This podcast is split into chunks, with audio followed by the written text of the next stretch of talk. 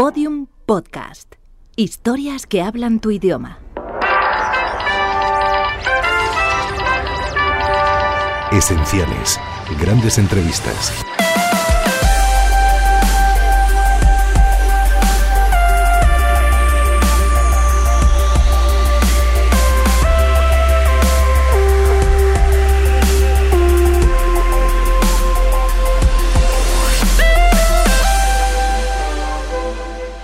Voces reencontradas.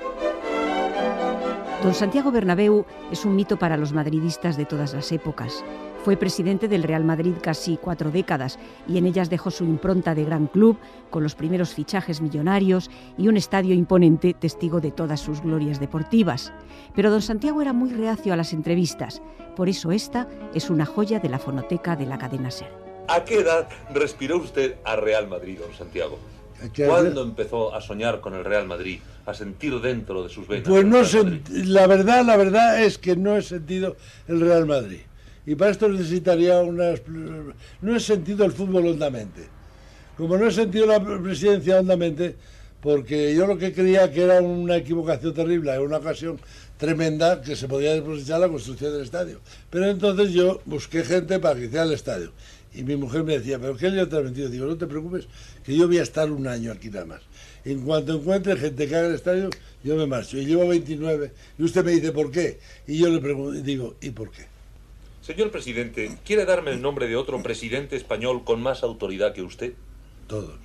Y con más dinero, todos y medio. Todo el mundo habla de la inyección de santiaguina que pone usted a los muchachos. ¿Qué les dice? ¿Les regaña? ¿Les alienta? ¿Les dobla las primas? ¿Les amenaza? No, del dinero jamás les he hablado. Miento. Les he hablado una vez de dinero. Y fue en la quinta Copa de Europa. Y los reuní a todos antes del partido y les dije, mirar, con efecto retroactivo el Madrid le dará 5.000 duros por cada Copa de Europa que haya ganado. Y entonces recuerdo como anécdota curiosa que a la salida de la reunión le dije a uno de ellos, que me acuerdo el nombre, le dije, a ver si habían echado la cuenta. Y le dije, oye, ¿cuánto te toca a ti de eso? Y me dijo, 180 mil pesetas. Habían echado ya la cuenta. Y luego los veteranos que se habían retirado le decían a los otros, si ganas te doy la mitad de lo que me corresponde.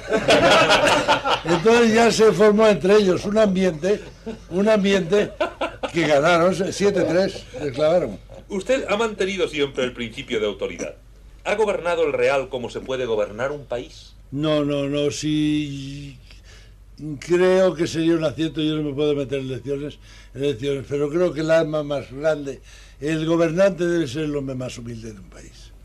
Vamos a ver, don Santiago, ¿cuál es su momento más triste? ¿Cuándo ha de despedir a los que han servido al club con todo honor?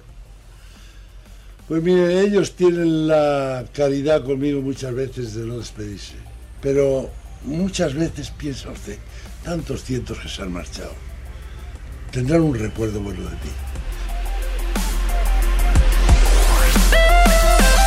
Síguenos en Twitter, arroba podiumpodcast y en facebook.com barra podiumpodcast.